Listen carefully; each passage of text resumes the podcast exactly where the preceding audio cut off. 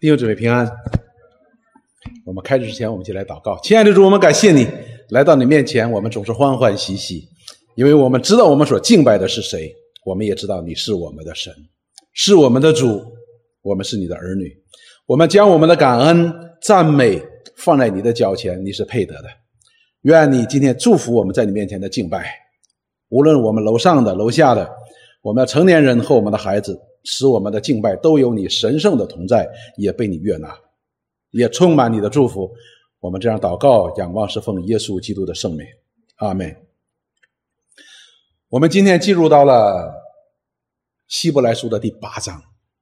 当我们看到第七章的时候呢，我们看到他用了呃，希伯来书的作者用了一整章的经文呢，向我们来宣告这位大祭司神的儿子，这位神的儿子他是怎样成为一个荣美的大祭司麦基喜德的等次的，并且显明在他的工作当中，以至于给我们这些基督徒在基督里边。就是这位大祭司所献的祭蒙神悦纳而蒙拯救的人，给我们带来多么大的盼望和平安喜乐。那么我们今天就进入到了第八章。到了第八章的时候呢，就讲到了另外一件事情，但是和前面呢也是息息相关的，讲到了天上的事情和地上的事情，就是地上。神在不断的在向人启示他，以人能够明白的方式，以人能够看得见的方式，来向我们启示我们所看不见的天上的事情。这是特别特别重要的。主耶稣呢，曾经和他的门徒讲过一句话，他的门徒呢问他好多天上的事情，主耶稣说：“地上的事情我和你们讲，你们尚且不明白，你们怎么能够明白天上的事情呢？”只等到真理的圣灵来，他就会把这一切的事情讲给你们，并且使你们可以明白。所以呢，我们看到一件事情：神呢，我们所信的这位神，一直在以人能够明白、能够理解的方式呢，向人呢，在渐进式的来启示他自己。罗马书当中告诉我们说，神借着他所造的万事万物。来启示他自己的存在，并且启示他的属性是怎样的属性，以至于使人无可推诿，你没办法否定这位上帝的存在。同时，我们也看到神也借着历世历代的先知，来向以色列人来启示他自己和以色列人的关系，以及神在他百姓当中的旨意。哎，这个就很不一样了。神不单向亚伯拉罕来启示，他要与人立约，他要拯救他自己的百姓，他要在他的后裔当中兴起一位拯救者。那么，也在以色列的历史历代的历史当中兴起先知，来不断的借着启示他的旨意来带领以色列人。所以，神呢？一直在向人来启示的，所以呢，神的启示在以色列的历史当中呢是极其重要的，也是非常独特的。那么，就我们就不得不能够不要讲到一件事情，就是以色列人的会幕，因为会幕也好，或者后来我们讲的圣殿也好，在以色列的历史当中都是极其重要的。不但在他们的社会当中，在他们的信仰当中呢，也是极其重要的。所以今天我们就简单的开始之前呢，介绍一下有关会幕，就是以色列人当以色列人出埃及的时候，他们本来四十天的路，他们就可以走到神所要应许给他们的迦南地的。但是他们呢不相信神，当他们遇到难处的时候呢，他们就不相信这位以色列先祖的神可以带领他们进入那片迦南地，因为难处太大了，所以就惹动了这位以色列神的愤怒，因为他们不信耶和华神能够带领他们可以做成这件事情，所以耶和华神就使他们在本来是四十天的路程就可以到达的地方呢，他们就进入了旷野当中绕来绕去，一共绕了四十年，使那一代人。不信的人怎么样？都倒闭在旷野当中。而在这个四十年的当中呢，这位耶和华神与以色列人同在，借着神迹奇事，借着向摩西来讲传达他的话语，来带领这些以色列人。但是还是有一个问题，就是这位神你是看不见的，所以以至于当耶和华神和摩西讲话的时候呢，人家就会说：“哎，这个神为什么只和你说话呢？不和我说话呢？”甚至于到最后，有些人说：“神难道只和你说话吗？不和我们说话吗？”这个意思实际上是在怀疑摩西呀，到底有没有这一位神跟你说话呀？是不是你自己冒着神的名义来是和我们讲话呢？所以到出埃及记二十五章之后，神要把他的神圣的同在要显明人可以看到的地步，就是他命令摩西要建造一个会幕。建造一个会幕，会幕的意思呢，也叫 meeting place，就是神和人会面的地方，以表达告诉以色列人说，当你看到这会幕的时候，你就知道以色列的神耶和华他与你们是同在的。所以他们走到哪里呢？那个会幕都要扛到哪里。当他们在旷野当中行路的时候，这些祭司们、立位人要扛着这个会幕。扛着这个会幕呢，要把它收拾起来，包裹起来，然后用蓝色的布呢罩棚呢把它罩住。蓝色是非常非常显眼的一个颜色的，所以在很远的地方就可以看到。所以长一个长长的队伍走在旷野当中的时候呢，以色列人可以常常往前一看，就可以看到扛在利未人肩上的那个会幕，他就知道哦，耶和华神是与我们同在的。他们到一个地方停歇下来的时候呢，这个会幕就把它重新的支搭起来。他们若有什么事情，他们可以摩西可以来到和亚伦来到会幕里边来向神来求问。他们若有什么犯罪的地方、得罪神的地方呢？他们也可以来到神的面前来献祭。那么，当他们进入了迦南地，建立了一个国家之后，那就到了大卫，以色列最伟大的君王大卫的年代。所以，大卫是个战士。所以他平定了周围的列国，周围的列国呢不再敢去欺负以色列人，所以成为一个安定繁荣的一个国家的时候，所以大卫呢就说：“哦，我住上了皇宫，怎么能够让我的神住在那个帐幕里头呢？我要给他修个圣殿。”那么耶和华神就跟他说：“他说你呀，你是个战士，你流人血流的太多，你不要给我修会幕，而是要谁呢？而是要他的儿子所罗门。”所以大卫就帮助他的儿子所罗门，给他预备了很多的这样的木料材料。最后到所罗门时代的时候呢，所罗门就建起了这样一个雄伟的、非常漂亮的这样一个圣殿，使以色列人每每想起圣殿的时候，哎，就想到了说耶和华神，我们的神，我们的列祖的神，在那里和我们同在的。那么以色列人他的所有的敬拜、他们的祷告、他们的献祭，都在圣殿当中来完成。那么我们就看一件事情：圣殿，它代表着耶和华神与他们神圣的同在的，就是以他们能够可以看得见、可以明白的方式与他同在的。但是这里边是有个问题的，就是到后来，当以色列人圣殿里边。他不仅仅是来敬拜耶和华神的，也敬拜谁啊？敬拜那些偶像的时候呢，耶和华神的荣耀就离开了圣殿，以至于圣殿被毁。所以我们就知道一件事情：那个殿它是有一个代表性的，有个符号的性质的。耶和华神并不真正的住在其中。我们看以赛亚书。第六十六章的第一节，那里边就告诉我们说：“耶和华如此说：天是我的座位，地是我的脚凳。你们要为我造何等的殿宇？哪里是我安息的地方呢？”这位神是至大的神，是一个无限的上帝，他怎么会被我们把他禁锢在一个殿的里边呢？一个有形的殿里边呢？所以耶和华神说：“天是神的脚，呃，座位；地是他的脚凳。你造个殿宇，他怎么能够住得下呢？”所以我们看了耶和华神的意思说，他并不住人手所造的殿的。接下来呢，《列王记上》八章二十六节到三十节，这是所罗门建好了殿之后，他要把这个殿献给神的时候所讲的话。二十六节说：“以色列的神呐，求你成就向你仆人我父大卫所应许的话。”哎，这里边是因为神应许给大卫，要让他的儿子所罗门为他建造一座殿宇。今天建成了，然后接下来说，神果真住在地上吗？看呐，天和天上的天尚且不足你居住，何况我所建的这殿呢？所以你看到了，所罗门是非常非常清楚的。所以所罗门王并没有把以色列的神，他父大卫的神当做一个偶像来做的，把你禁锢在这里边。他心里非常清楚，以色列的神。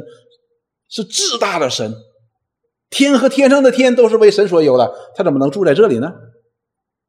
说唯求耶和华我的神垂顾仆人的祷告祈求，俯听仆人今日在你面前的祈祷呼吁。好了，既然是如此，那么这个殿有什么用呢？他说：“我要向你呼吁，说愿你昼夜看顾这殿，你仆人和你的民。”啊，就是你应许立你名的居所，立你名的居所，就是神不住在那里，但是这是却是以神的名所立的居所，是属于神的。接下来说，求你垂听你仆人向此处祷告的话，你仆人和你民以色列向此处祈祷的时候，求你在天上的居所垂听，垂听而赦免。所以我们看到这圣殿。有没有一个意义表明耶和华以色列的神与神的百姓同在呢？有，但是这并不意味着说这位至大的神住在这个里边。但是我们看到，当人向着殿祷告的时候，就是向以色列的神祷告的时候，你在天上的帐幕当中，你要垂听的。所以，即便这位与给耶和华神建殿的所罗门。他也深深的知道，神并不是住在这殿当中，这殿是有它的意义的。使徒行传十七章的二十四节到第二十五节，这里是讲到了保罗在希腊、在雅典与那些人在争辩的过程当中，讲到了这个偶像和以色列的神的区别的时候，我们都是雅典那里边充满了偶像，所以当雅当保罗在游行的时候呢。到处走的时候呢，看到哎呀这些偶像在那里边的时候呢，他就讲到了以色列的神是怎样一位神。他说：“创造宇宙和其中万物的神，既是天地的主，就不住人手所造的殿，因为希腊人的神明呢，都是住着人手所造的殿啊。”他说：“我们的神是不住人手所造的殿的，为什么呢？因为他是神嘛。”既然是神，天地的主，宇宙万有都是他创造的，他怎么能够住在人手所造的殿里边呢？二十五节说，也不用人手服侍，好像缺少什么似的。你知道，偶像是需要抬的，所以在以赛亚书当中呢，和耶利米书当中呢，曾经非常的惟妙惟肖的形容这些偶像。所以你需要把它钉在墙上，你不钉在墙上，它就掉了。然后你还需要扛扛扛着它，抬着它，你不抬着它，它还不会走。是死的嘛？然后他需要人服侍他。他说：“那神，神是天地至大的主，他怎么需要人服侍呢？”他说：“以色列的这位神不用人手服侍的，好像缺少什么呢？到自己倒将生命气息万物赐给万人，因为他是神嘛，他是一切生命的源头。因此呢，我们就看到了那个会幕也好，我们讲到圣殿也好。”它是真实的，是有意义的。神说要借着会幕和圣殿与以色列人同在，那就一定是同在。但是这并不意味着说神就住在里边。那么在旧约圣经当中呢，已经有非常非常明确的这样的记载，就是每一次以色列人来到会幕也好，来到圣殿的时候也好，神真的是与他们神圣同在的。所以，当我们看到摩西和亚伦第一次按照耶和华神所的命令的献祭、献祭、献祭，他们进入圣殿的时候，啊，进入会幕的时候，就是进入那个 meeting place 与神相见的那个帐幕当中的时候，就产生了一件事情：耶和华神的荣耀就充满了会幕，就是 meeting 见到了，是吧？那么我们看，当以色列人。在所罗门带领之下建了圣殿，把殿献给神的时候，同样也是所罗门王在这殿中祷告结束之后，耶和华神的荣耀就充满了圣殿，所以它是有它的意义所在的。那么由此我们再来看今天的经文哈。今天的经文是八章，希伯来书八章的第一节到第五节。我们首先看第一节和第二节，这里讲到了天上的帐幕，天上的帐目，好像前面我们所所提到那个经文当中讲到了那个啊，列王记上当中所讲的天上的帐目，在天上的帐目来垂听。虽然人在地上的帐目祷告，但是他在神在天上的帐目他会垂听的。天上的帐目，这里八章的一节说，我们所讲的是。其中第一要紧的就是我们有这样的大祭司，已经坐在天上至大者宝座的右边了。所以这里首先，这个作者呢，借着这个作者呢，就告诉我们说，有一件第一要紧的事儿，就是第一重要的事儿。这个重要的事儿呢是什么呢？就是我们有这样一位大祭司。这是第七章和第六章当中所讲的，这位大祭司他的身份以及他的工作。所以的确借着前面这样的事儿呢，给我们的信心呢建立了。一个非常牢固的、稳固的一个根基，这事是最重要的，是最重要的。那么接下来呢，他要讲的重要的事情是什么呢？就是已经坐在天上之大者宝座的右边了，就是他的工作，他的身份已经显明了，他的工作已经做成了。这救恩，这救赎的工作已经做成了。然后呢，做成了之后，所以已经坐在天上之大者右边了。至大者右边在哪儿呢？他就讲到了说，圣所就是真帐幕里，所以这里边也提到了什么真帐幕圣所，这是指什么呢？是在天上的，不是指在地上的。我们都知道旧约里边的会幕也好，圣殿也好，这些祭司们呢，他们就是住在圣殿里边的，住在圣殿里边，他们做着一件事情，做什么事情呢？做人和神之间的中保。在那里献祭，在那里赎罪，在那里赞美，在那里献平安祭。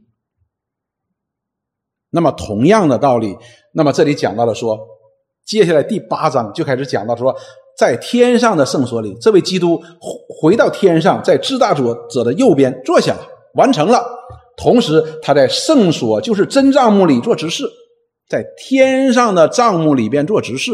所以这里边也提到了说，天上的帐幕。那么在天上的帐幕呢？我们也可以说它是真帐幕。好了，接下来说这账目是主所知的，不是人手所知的。旧约当中的那个账目是谁搭的？摩西。旧约的圣殿谁建的？所罗门。当然是带领以色列百姓建的哈，不是他一个人建的，是人手所知的。而且前面我们所看到的经文呢，耶和华神明确的讲说，这位至大的神怎么会住住在人手所？造的殿里边的呢？他坐在哪里呢？坐在天上的真帐幕里，在天上有一个圣所，有一个不是人手所搭的，是主自己亲自所搭的。人间的帐幕呢是暂时的，包括圣殿也是暂时的，因为今天已经没有圣殿了，被毁掉了。摩西的帐幕就更不要说了。但是天上却有一个主手所搭的真帐幕，这个帐幕呢是在永恒当中所搭的。那里边的工作也是在永恒当中的工作。那么主耶稣在这真帐幕里做什么呢？做执事，在那里边要做执事，也就是他今天依然在工作，好像那些祭司们在帐幕里边每天的工作一样。他们做的是什么工作？为以色列百姓来赎罪，对不对？这就是祭司在帐幕当中每天所要做的工作。同样，那么我们这位基督。我们这位大祭司，他也在天上的真帐幕里做执事，他也在工作。我们看约翰福音十四章的一节到三节，主耶稣讲到他要离开的时候，他他的门徒呢心里就忧愁，说：“哎呀，你要离开我们，你要走了，你去哪儿呢？”主耶稣说：“你们心里不要忧愁。”因为他的门徒因着主说他要离开，他们就忧愁。主说：“你们不要忧愁，你们心里不要忧愁。你们信神也当信我。什么叫你们信神也当信我？就是你要相信神所讲的话，你就一定要相信主所讲的话。所以主下边讲的话就非常非常的重要。他说什么呢？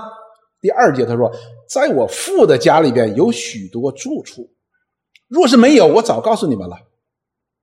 就说还有。”接下来他说：“我去原是为你们预备地方去。他要去离开，是要给门徒预备地方。也就是说，当他去呢，不是啥事没有，他要为百神的百姓预备地方。然后接下来说：“我若去为你们预备地方，就必再来接你们到我那里去。在我那，我在哪里，叫你们也在哪里。”所以主耶稣他现在正在预备迎接我们，他做一个预备的工作，不是什么事情也不做的，他要做一个预备的工作。所以他今天在天上，在那真帐幕里，依然承担着这位中保和执事的职分工作。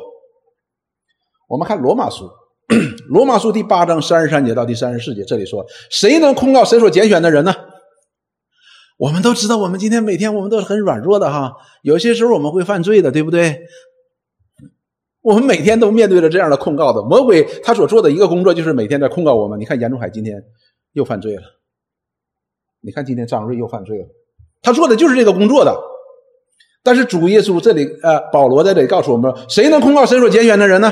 我们是神拣选的，我们每天魔鬼都在神的面前在控告我们，但是保罗却在这里告诉我们：谁能控告神所拣选的人呢？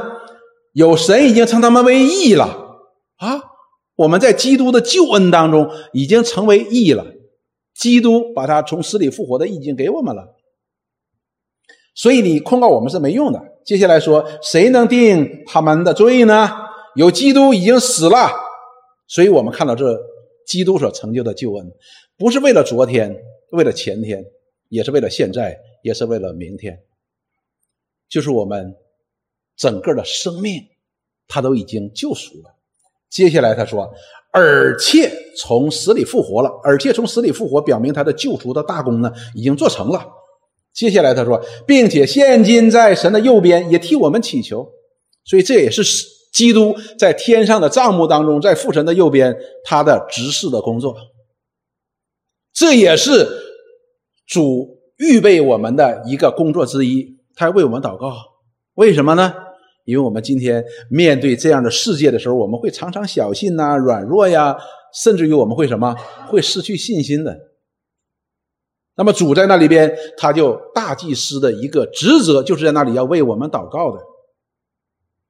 所罗门有没有祷告？有祷告。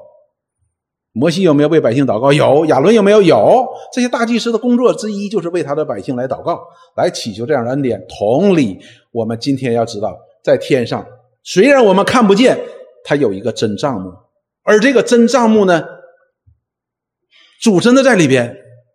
不但主真的在里边，而且今天依然在施行着大祭司的职分。所以弟兄姊妹，当我们明白这个道理的时候，我们真的不该再软弱，因为有一位在高天之上的大祭司，他在真账目当中，在父的右边，在为我们祷告啊，在我们为我们求恩典，为我们加力量的。我们可以借着祷告向他来祈求，祈求这样的帮助的。所以我们看到了天上的账目给我们极大的安慰。如果说我们在地上，我们可以看到这样的同在的时候，那是要显明天上有一个真真实实的同在。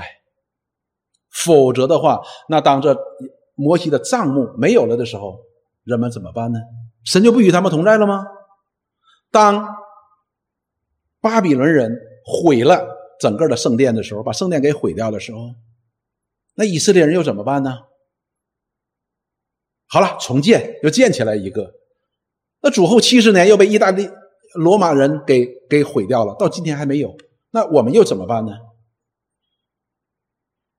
所以你看，现在以色列人拼命的要把那个金圆顶啊金顶清真寺要把它夺回来，因为在那上面本来它是圣殿的旧址，所以他们所看到的是有形的这样的一个圣殿，认为这圣殿不在了，哎呀，这神怎么与我们同在呢？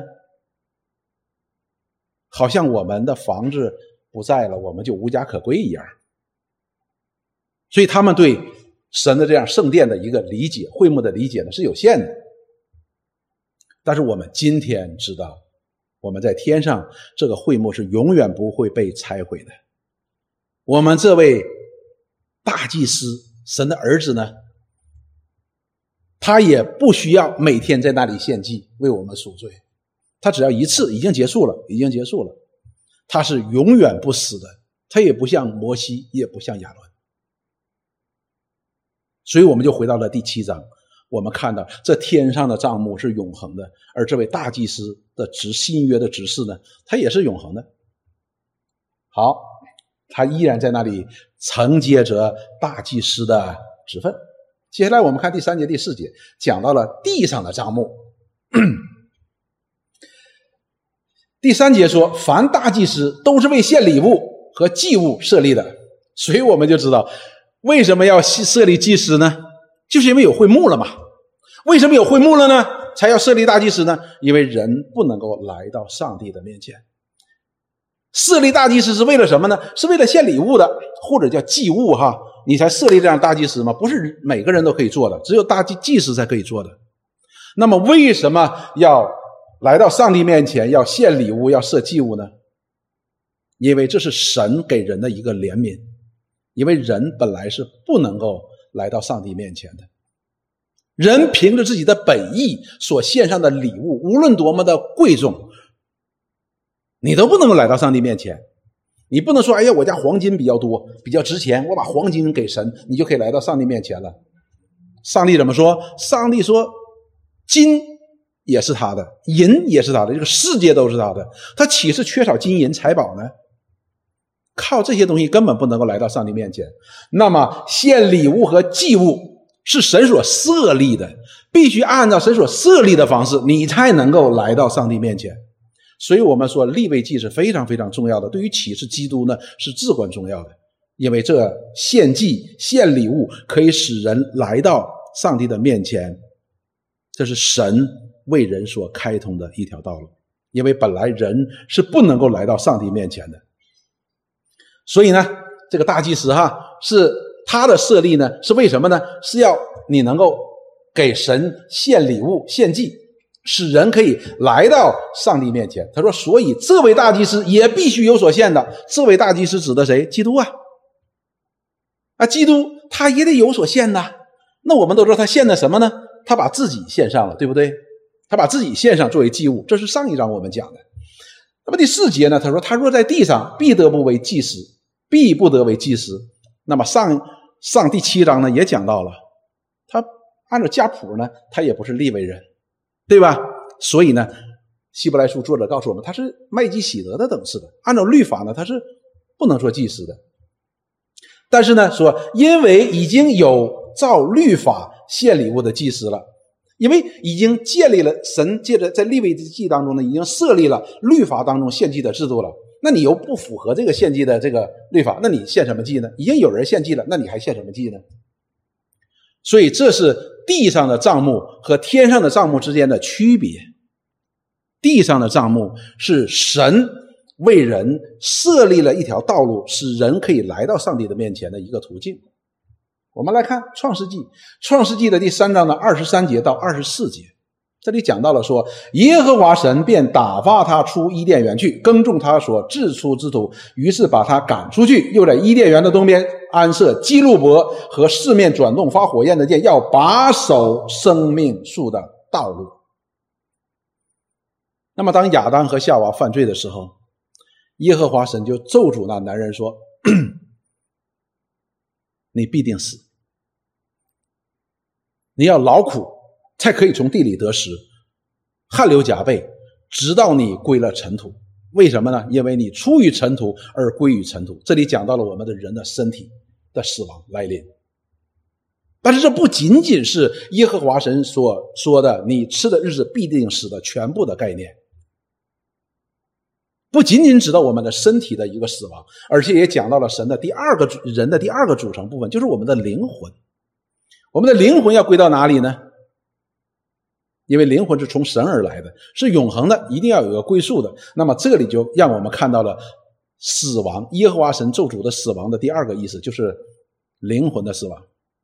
这里说，把当把亚当和夏娃从神的面前赶出伊甸园的时候，并且是基路伯和发火焰的剑去把守生命的道路的时候，就讲到了人的死亡的状态是什么？就是与神隔绝了，与生命完全的隔绝了。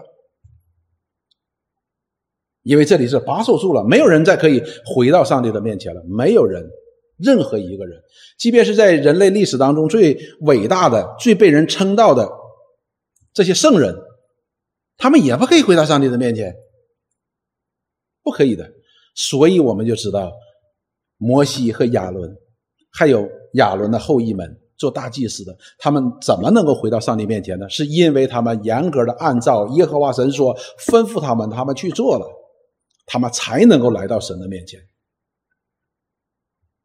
人是不能够回到上帝面前的，而神在律法当中所规定呢，就是你要献礼物。立位记第一章第一节到第四节，第一节到第四节是非常重要的。当然了，立位记都很重要，但是作为立位记的第一章的第一节到第四节呢，它是有个提纲挈领的一个作用的，就好像希伯来书当中的第一章的第一节到第三节一样的。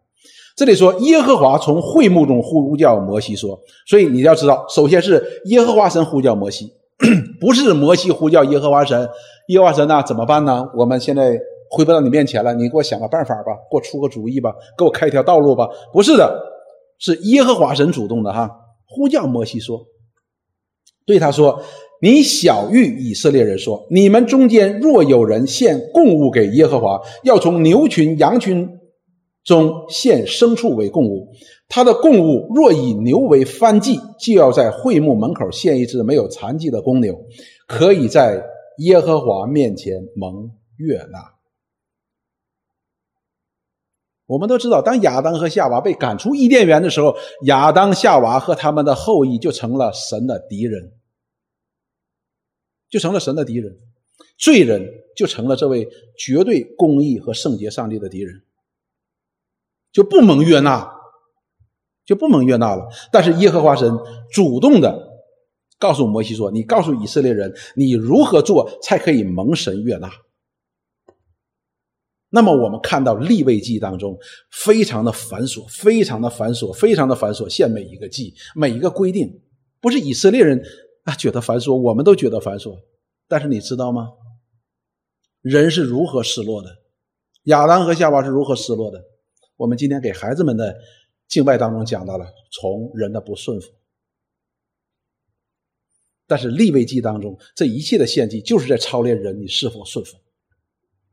你要学习顺服，所以我们看到了耶和华神说：“你如此如此如此如此很多的如此行，你不能有差错哈，一点不能有差错，你就能够蒙悦纳。这种敌对的关系、不平安的关系，就变得平安的关系了，和平的关系了，而且是什么蒙悦纳了？不是上帝说好，你这样做就算了。”不是的，而且是蒙悦纳了。上帝在看你，不是这样啊，算了算了，不是这个意思，而是哇，他悦纳你。接下来就说，他要按手在翻祭生的头上，翻祭便蒙悦纳，为他赎罪了。我们之所以蒙能可以蒙悦纳，这个罪必须被挪去的，必须被挪去的，因为拦阻人与这位生命的源头上帝之间的拦阻是什么呢？就是罪。但是这个罪被赎掉的时候，被移去的时候，我们就可以回到上帝的面前，并且蒙他的悦纳，并且蒙他的悦纳。什么意思呢？这里告诉我们说，地上的账目呢，你有个特点，你必须严格的按照耶和华神的旨意来做才可以的。可不可以来到上帝面前？可以，但是你必须要严格的按照耶和华神的命令。来做的，就是以人能够明白的方式，可以看得见的，可以行出来的方式，可以来到上帝的面前，来体现出我们对这位上帝的敬畏、对他的相信和对他的顺服。所以，我们今天神的话语在我们面前的时候，哎，这对我们实在是一个考验的，对我们实在是个考验的。当摩西，当然了，我们今天是讲到说，神的儿子已经来了。亲自小谕我们了，而旧约的时代是借着这些先知来小谕他们。那么我们可以知道，这是神的儿子来，这些是神的儿子，他不是按照立位人的律法的要求来做的，而是按照麦基喜德的等次来成为我们大祭司的。所以，我们今天更应该有更大的信心。为什么呢？因为我们比旧约时代这些人呢，对这位基督神为人所预备的救主的认识呢，更加的清晰了，更加的清晰了，离我们更加的近了，以至于保罗怎么说？保罗说，基督所做成的这一切都活化在我们的心里，不是活化在我们的面前，而且也活化在我们的心里。就是说，我们真是真的相信了，让我们无可推诿的，让我们无可否认的，这是真实的。所以我们看到地上的账目有没有公用？有公用，但是这并不意味着神呢，他真的就住在这账目当中。但是他按照耶和华神的旨意，完全的有此行的时候的话呢，啊，神真正的同在的，神也真正的与。把他的旨意传达给他所拣选的人，的确是这样子的。所以地上的账目呢，也是有它的功效的，使我们可以来到神的面前。那我们又陷入了一个怪圈当中。那这天上的和地上的有什么关系呢？就是我们前面所讲的。这是本体与真相的关啊，本体与影像之间的关系，就好像我们今天你站在太阳底下，你会看到有个影如果我站在太阳底下，我回头一看，我说：“春明你好。”我会这样说吗？不会这样说，因为这个影是我的，对吧？当你看到。我们看那个有些电影里边就是这样子的啊，一个坏人猫在墙角后边要袭击一个好人，他就忘记一件事，有个太阳在他后边，这个影呢就照到外边了。这好人一看啊，那有有个人也害不了我。影它是体现这个实体的，这个本体的。所以希伯来书当中也告诉我们说，这位基督神的儿子，他是神本体的真相，就是这位像能够可以体现出他的本体。你透过这个像。这个影像呢，可以了解这个本体，而作为我们人来说，我们是看不到这个本体的。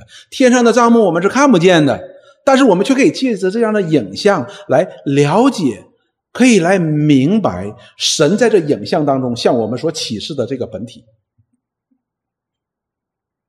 因为神把这影像放在我们面前，我们称它为什么？渐进的启示，这也是以。希伯来书当中第一章第一节到第三节所说的，神既借着古时历世历代的先知众先知，小于我们列祖，小于我们列祖什么呢？就是启示这位救恩吗？启示这位救主吗？启示这位大祭司吗？说到了时候，神的儿子就亲自来小于我们，什么意思呢？就是旧约圣经当中那些先知们所启示的那个本体来了，我们。如果说借着历史历代的先知，借着大卫也好，借着耶利米也好，借着以赛亚也好，我们所看到，哎，不太清楚到底是谁呢？这位以色列的安慰者到底是谁呢？这位以马内利的与神与人同在的这位神呃救主，他是谁呢？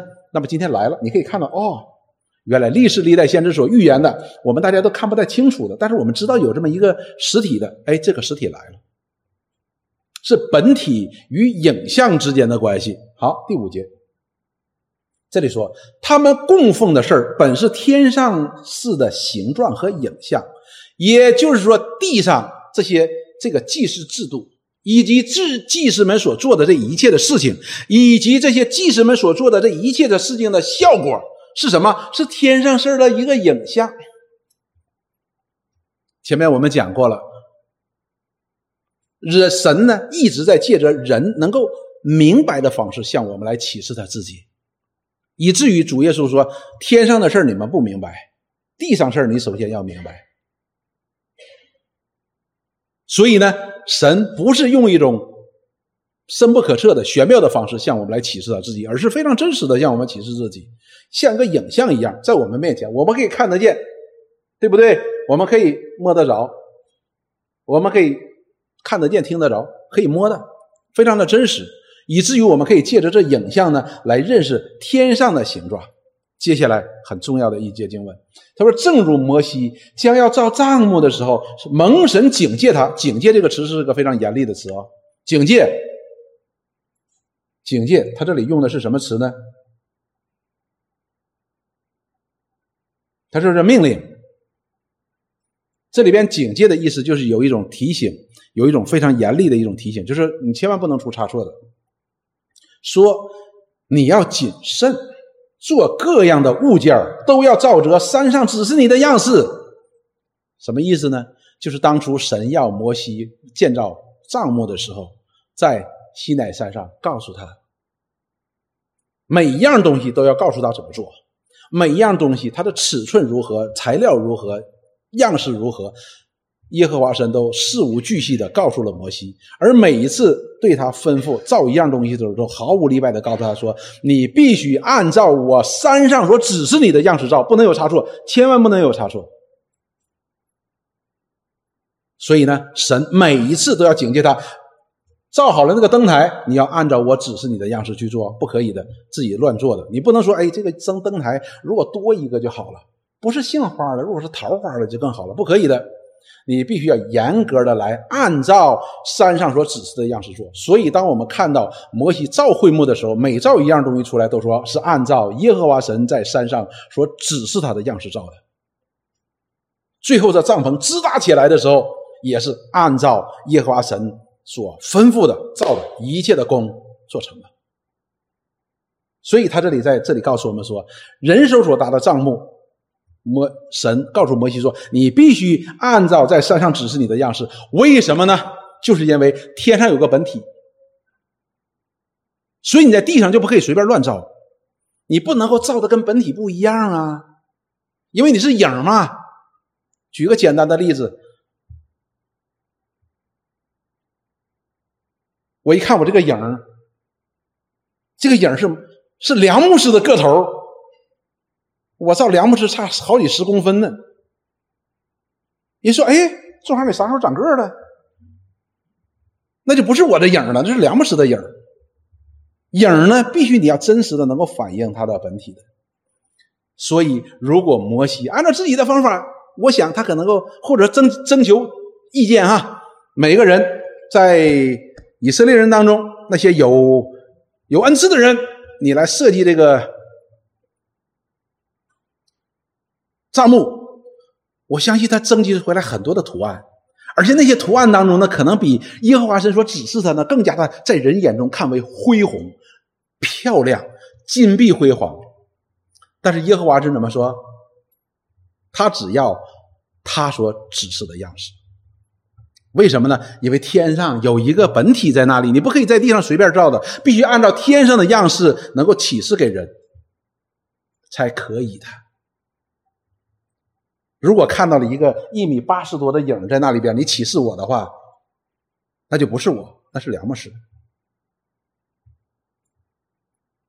所以这里让我们看到实体和形状之间的关系，目的是什么呢？目的是能够向我们这位有限的人。来启示这位无限的神，向我们这些思想、我们的意意识有限的人来启示这位无限的上帝，使我们可以认识他，使我们可以明白他。不但认识他的属性，我们也可以认识他的旨意。所以，当我们读立位记的时候呢，我们配合着希伯来书一读呢，我们太高兴了。原来神在。给以色列人借着律法设立了祭祀制度的时候呢，已经向人启示了神给人主动的开出了一条道路，使人可以来到上帝的面前，使人可以在上帝面前不单可以罪得赦免，也可以蒙神悦纳。可以，摩西和亚伦进入耶和华的那个会幕的时候，神的荣耀就充满会幕。我们就看到，人是可以神为人开通了一条道路，人是可以进入神的荣耀的。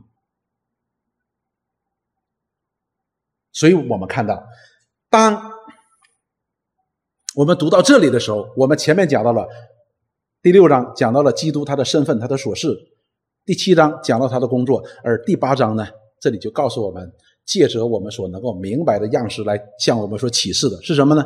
会幕。好，我们看到哥林多前书十三章的第九节到第十三节，保罗在这里呢讲的就更加的清楚。保罗说：“我们现在所知道的有限，先知所讲的也有限。”这保罗说他也有限的，先知讲的也有限的。比如说旧约圣经当中那些先知，即便是那些把，即便是把这位基督受苦的仆人启示的非常完全的以赛亚先知，我们都知道以赛亚书的五十三章，对这位基督启示的是非常的完全的。但是以赛亚呢，他也并不知道他在启示什么，他只知道这是有关一个耶和华的仆人，他要替神神的百姓要承担罪孽，他要被压伤。但是对他来说呢，哎，也不是很清楚为什么他也很有限，因为那个实体还没有来。他看这一切事也是看是个影儿。说等那完全的来到，这有限的必归于无有了。就是当实体来的时候呢，这些有限的人呢，讲这些东西就归于无有了，因为实体已经来了嘛，对吧？你已经不需要再看他们的启示了，我直接看本体就可以了。然后他说：“我做孩子的时候。”话语像孩子，心思像孩子，意念像孩子。Logic。那么接下来他说，继承了人，就该把孩子的事丢弃。就是当我们长大的时候，你不能再像孩子了。孩子做事情幼稚，对事物的理解有限，做事情的方式呢也很有限，对吧？但是我们长大了，我们的身体、我们的心思意念、我们的灵性都成熟了。我们不能再像一个孩子一样了，对吧？合理不合理？合理。所以孩子的事你就丢弃了，你没有看到一个大人做孩子事儿了，在做孩子的事情，以孩子的方式来处理问题呢，你会觉得这人有点孩子气哈。十二节说，我们如今仿佛对着镜子观看，我们现在对着镜子观看，就看那个影啊，我们是看到那个影对吧？模糊不清。你知道那时候的镜子不像今天的镜子哈，真的是模糊不清的。我们中国人说又挖出了一个古墓，那里边有一个铜镜，是皇太后的铜镜，擦来擦去呢，我们觉得这还是看不清啊。但是你知道在那个时候呢，那就已经是最美好的镜子了哈，你还是看不清。到那时要面对面了，当面对面的时候，你还用镜子吗？你不用镜子了。对吧？当我们认识不清的时候，我们像个小孩子一样。那么我们神呢，就以我们能够明白的方式向我们启示。目的是什么呢？是我们能够长大。当我们看着镜子的时候呢，是目的让我们看到哦，有个本体。有一天你要和他面对面的，你要把镜子丢掉。好像你当在神的渐进式的启示当中，你成长的时候呢，你就会丢弃那些孩子般的认识。所以基督徒的生命要成长的，是要成长的。接下来说，我如今所知道的有限。保罗在说他自己。当我们去读保罗的书信的时候，保罗是一个真正认识神的人。但是保罗这里说，他说我如今所知道的有限，太有限了。你知道，任何一个有限，面对上帝的无限的时候，都是更有限，对吧？所以呢，面对神的时候呢，他说我今天很有限，尽管神向他的启示呢是很大的。他说到那时。就全知道了，如同主知道我一样。主对我们的了解是什么？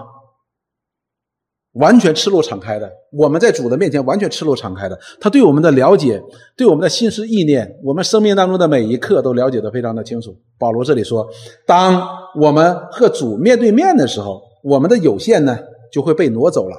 为什么呢？因为我们已经面对面了嘛，对吧？就好像主在我们我们在主面前赤裸敞开一样，那么主在我们面前也是完全显明的，我们也可以知道他。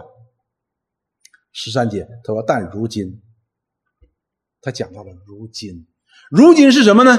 如今是我们现在依然在看着这镜子，依然在看这个镜子，因为还有主所启示的并没有成就，比如说他再来。”我们查马太福音讲到了哈，讲到了二十五章、二十六章，讲到了说基督再来的日子，哎，说星星都要坠落的，天地要像麻布一样要卷起来的啊，这个地呢也要被焚烧的，对吧？你看见了吗？没有。所以我们依然好像在看这个镜子一样，但是我们今天看这个镜子呢，比旧约时代的那些先知看这个镜子呢清晰了，对不对？我们知道哦，原来大卫的子孙啊，亚伯拉罕的后裔，大卫的子孙，这啊就是基督啊，为玛利亚所生，他被钉死在石架上，我们就知道以赛亚先知所说的受苦是真实的，预言是真实的，但是以以赛亚先知呢，却没有我们知道的那么明白。这就是主耶稣所说的：“你们今天你们的眼睛是有福的。”历世历代的那些圣徒、那些先知，他们所要看到的没有看到，但是你们看到了。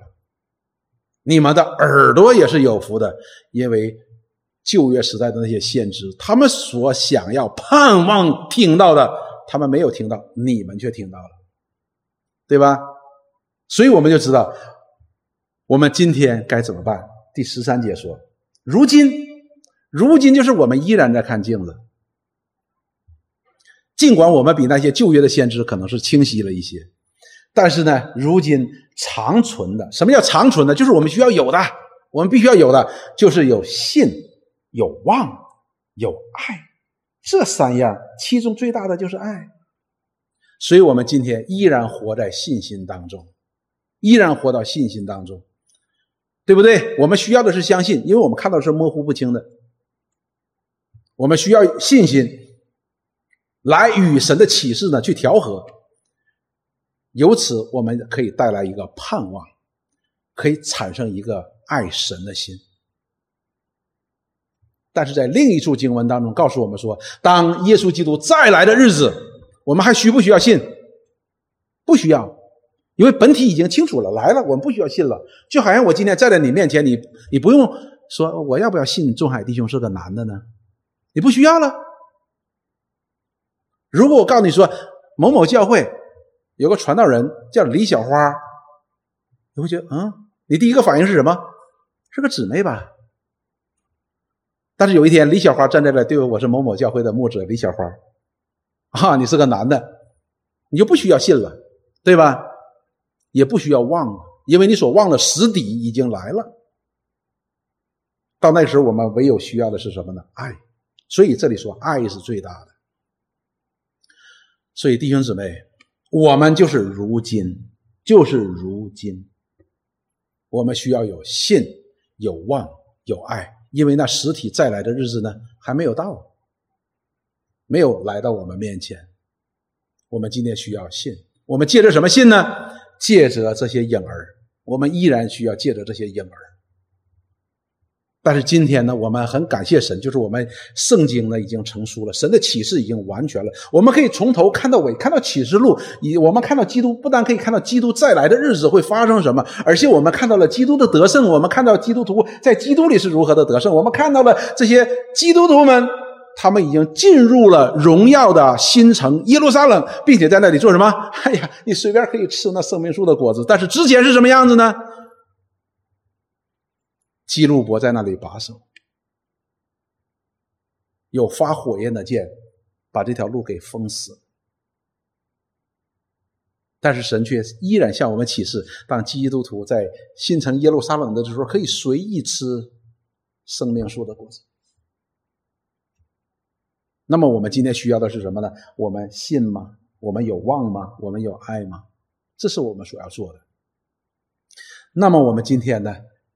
再看，我们就会发生一个事情，我们就会今天有一些基督徒就会这么说：我今天软弱，我今天信心呢，我的信心比较软弱，或者说我小信，是因为神没有给我充足的信心。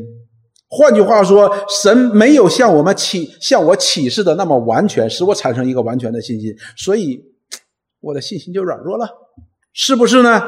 不是的。我们不可以这样说，我们今天的信心不够也好，我们的软弱也好，不是因为神的启示不充足，而是我们对使我们产生一个不充足的信心，而是因为我们对神的启示的认识的不清，或者说我们的不信在我们的里边，这个路恰恰是相反的。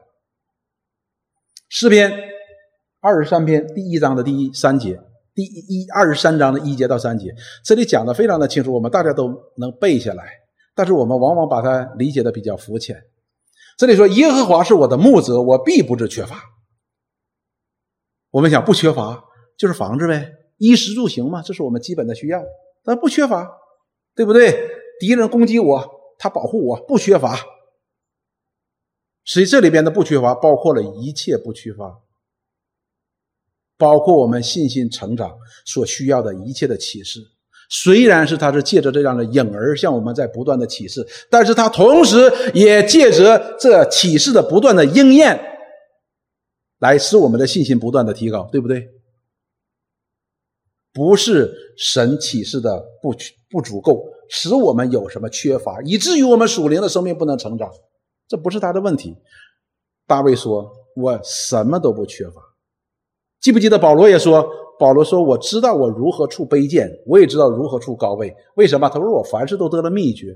我无论处在怎么样的光景当中，我都是充足的。”然后他说：“使我躺。”躺卧在青草地上，领我在可安歇的水边。他使我的灵魂苏醒，为自己的名引导我走义路。看到了，所以这里边讲到的不缺乏，不仅仅是我们肉体生命所需要的不缺乏，也指到了我们灵性上的不缺乏。他引导我们的，他会引导我们的，就好像我们开车，我们开车去要一去到一个地方，我们会常常在高速公路上看到很多的牌子的。做什么事情，他就引导你。我要去 Hamilton，过一会儿他就告诉你，Hamilton，你要朝朝东边走了，给你画一条线，你就朝着东边走了。Hamilton 还有五十公里，Hamilton 还有三十公里，而，最后告诉你，Hamilton 到了，请下车。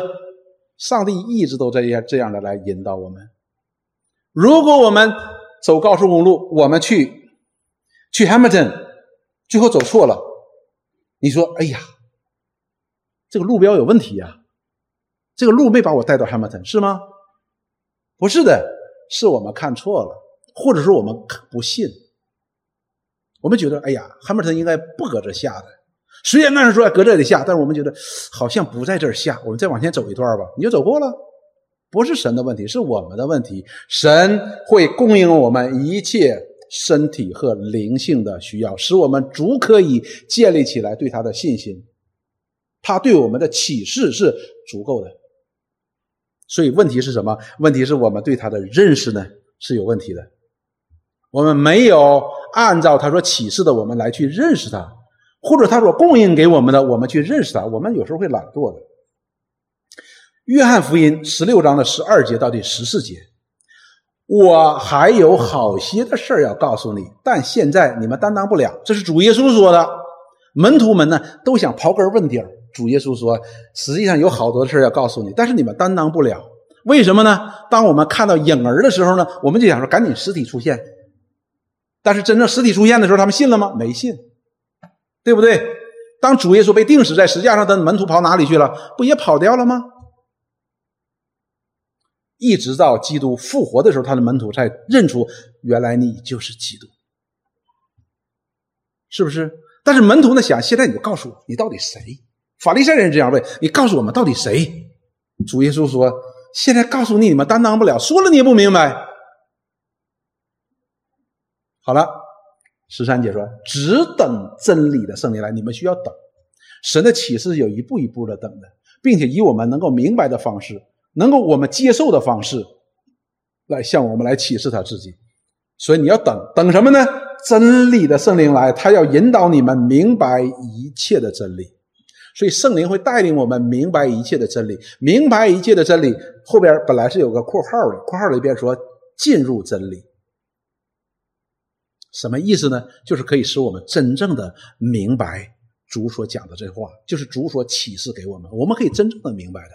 即便是我们没有看到那实体的实底、实体的实底，我们依然可以凭着信望爱行在。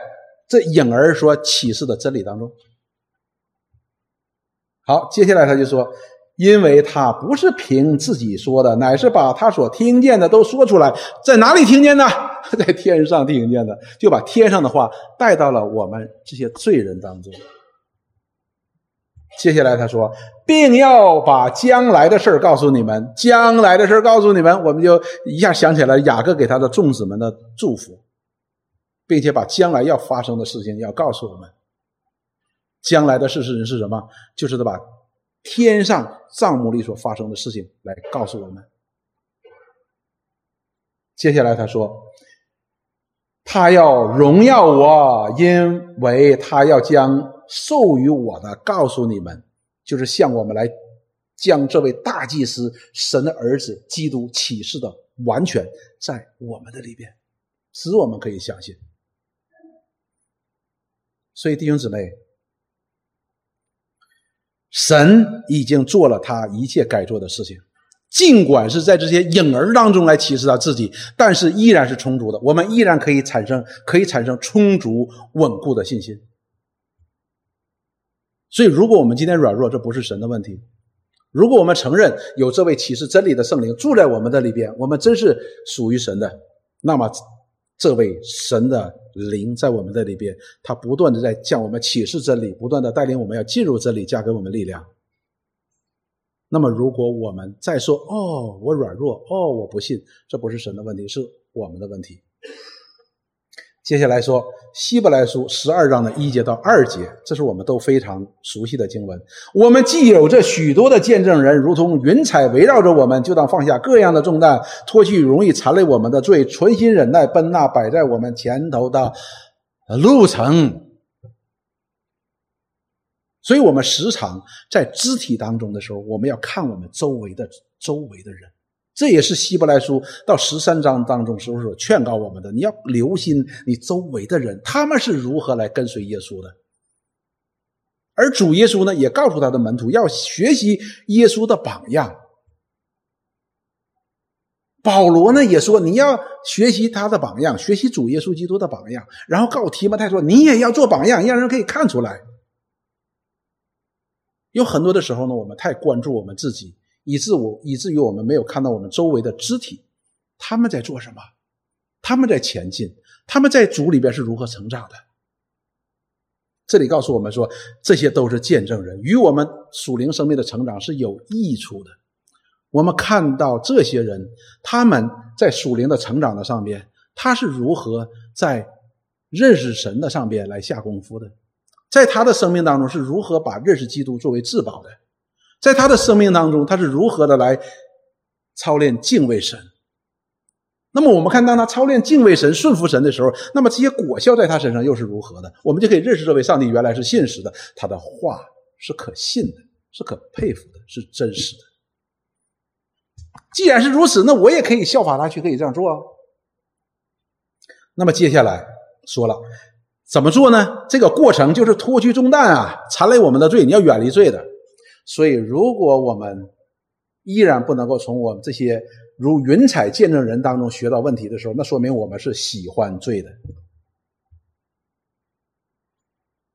我们不想脱掉这个这个罪呀。你知道，在艺人的生命当中，他认为罪呢是残累的；但是在罪人的当中呢，他是喜欢罪的残累的。因为他不觉得这是个残累，因为他觉得这是个喜乐，所以我们知道，基督来的时候怎么样？他是使人的自由。但是诗篇第二篇里边告诉我们说什么呢？啊，我们要抵挡他，为什么呢？因为他来是要捆绑我们。你看，完全不同的。然后呢，在这个整个的过程当中，就是我们要奔前边的路程的过程当中，也是前边这些经文当中说。就是这里边说，如今，如今哈，如今的时候，怎么说呢？要仰望为我们信心创始成终的耶稣，他是我们信心创始成终的，就是说，他是我们的信心的开始，也是我们信心的结束。整个的过程当中，他都会施行他作为大祭司的职分，所以我们需要仰望他。所以你要讲到了，说我都没信心了，神没给我这样的信心，不是的。我们有没有仰望这位为我们信心创始成终的耶稣？这是重点。接下来他说，他因那摆在前面的喜乐，就轻看了羞辱，忍受了十字架的苦难，便坐在神宝座的右边。这是主耶稣救赎的道路啊，这是他的救赎道路，也是我们当走的道路，也是我们当走的道路啊。因为神已经。将那充足的喜乐摆在我们的面前，并且给我们呢又宝贵又极大的应许，且有他的灵与我们神圣的同在，我们的信心岂会软弱呢？不会软弱的。所以弟兄姊妹，我们今天看到要解决的问题，我们今天所信的，虽然还有一些没有实现。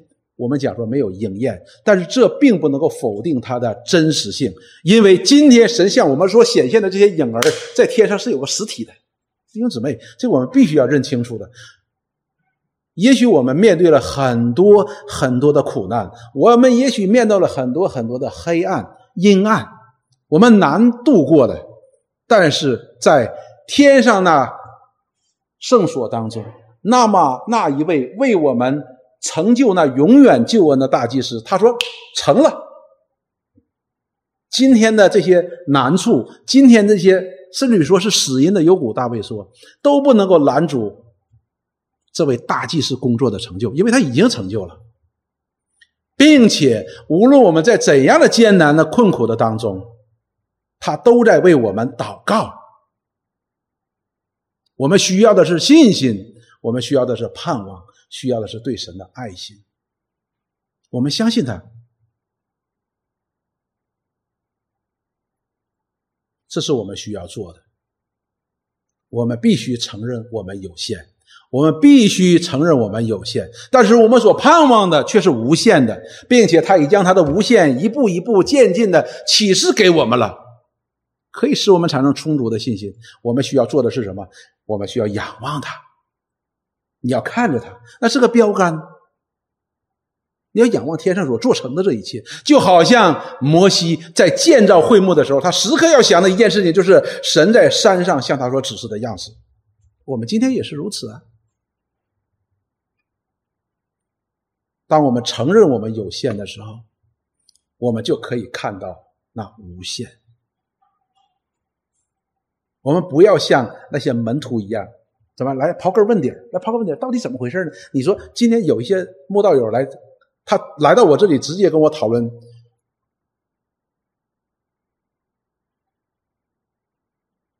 启示录的二十二章。你说那神来的时候，那个那个耶稣再来的时候，他怎么来的？现在这些科技能不能最后发发明出来一个东西，一个飞行器把它运来？啊，耶稣怎么打败魔鬼的？我说我现在也是看这些影儿呢，我是凭着信心来相信那里边所启示的。你说那红龙长得什么样，跟中国画上的龙有什么有什么不同？我说我真的不知道，但是我相信。那骑白马那什么马是什么马？汗血宝马。我说我真的不知道，但是我相信他是骑着马，代表着什么？代表着他的得胜。所以弟兄姊妹。保罗说：“我以认识我主耶稣基督为至宝，因为神借着他怀中的爱子，这位耶稣基督，将他显明出来。我们需要做的是凭着信心，凭着盼望和爱心，在他面前不断的借着他的启示来不断的认识他，并且借着神启示的不断的应验。”使我们的信心可以更加的明白，这位上帝是信实的，他是真的，以至于我们可以对那些没有应验的，我们依然可以抱有信心和盼望，以至于我们能够等候。影儿是有实体的，并且实体是真实存在的，因为这位耶稣基督他不但死了，他也复活了，借着他的死，神的百姓的罪。被赎了，脱离了罪恶，借着他的复活，神的百姓已经在上帝的面前被称为义了，并且有这样的我们的主在天上的账目当中，不像地上的账目，人手搭的，也不像地上的这些执事们，他们可以一代一代的死去，他们不断的在献祭，他已经做成了，并且他在那里边成为我们的大祭司，为我们昼夜祷告。在神那里为我们求恩惠、求怜悯、求帮助。我们今天岂不应该像希伯来书十二章当中说说，摆脱掉容易缠累我们这些罪？我们需要的做的是向前奔跑，去认识他，去爱他，去跟随他，使神的荣耀在基督里的荣耀能够显在我们的生命当中，也可以让人看出我们是属于主的。由此，我们才能够让人知道我们在上帝的面前是蒙福的。当我们在上帝面面前蒙福的时候，我们也可以成为别人的一个祝福。我们一起来祷告，亲爱的主，我们感谢你，打开你的话语就与我们有益处，不但使我们可以认识你，也可以使我们的信息更加的充足，也可以照亮我们里边一切的黑暗。照亮我们里边一切，我们为自己所找的那些借口。愿你怜悯赦免我们，继续向我们来施恩怜悯，借着你那启示真理的圣灵，将我们带入真理当中，使我们可以在这黑暗的世界当中行在光里。我们感谢赞美你，祷告奉耶稣基督圣名，阿门。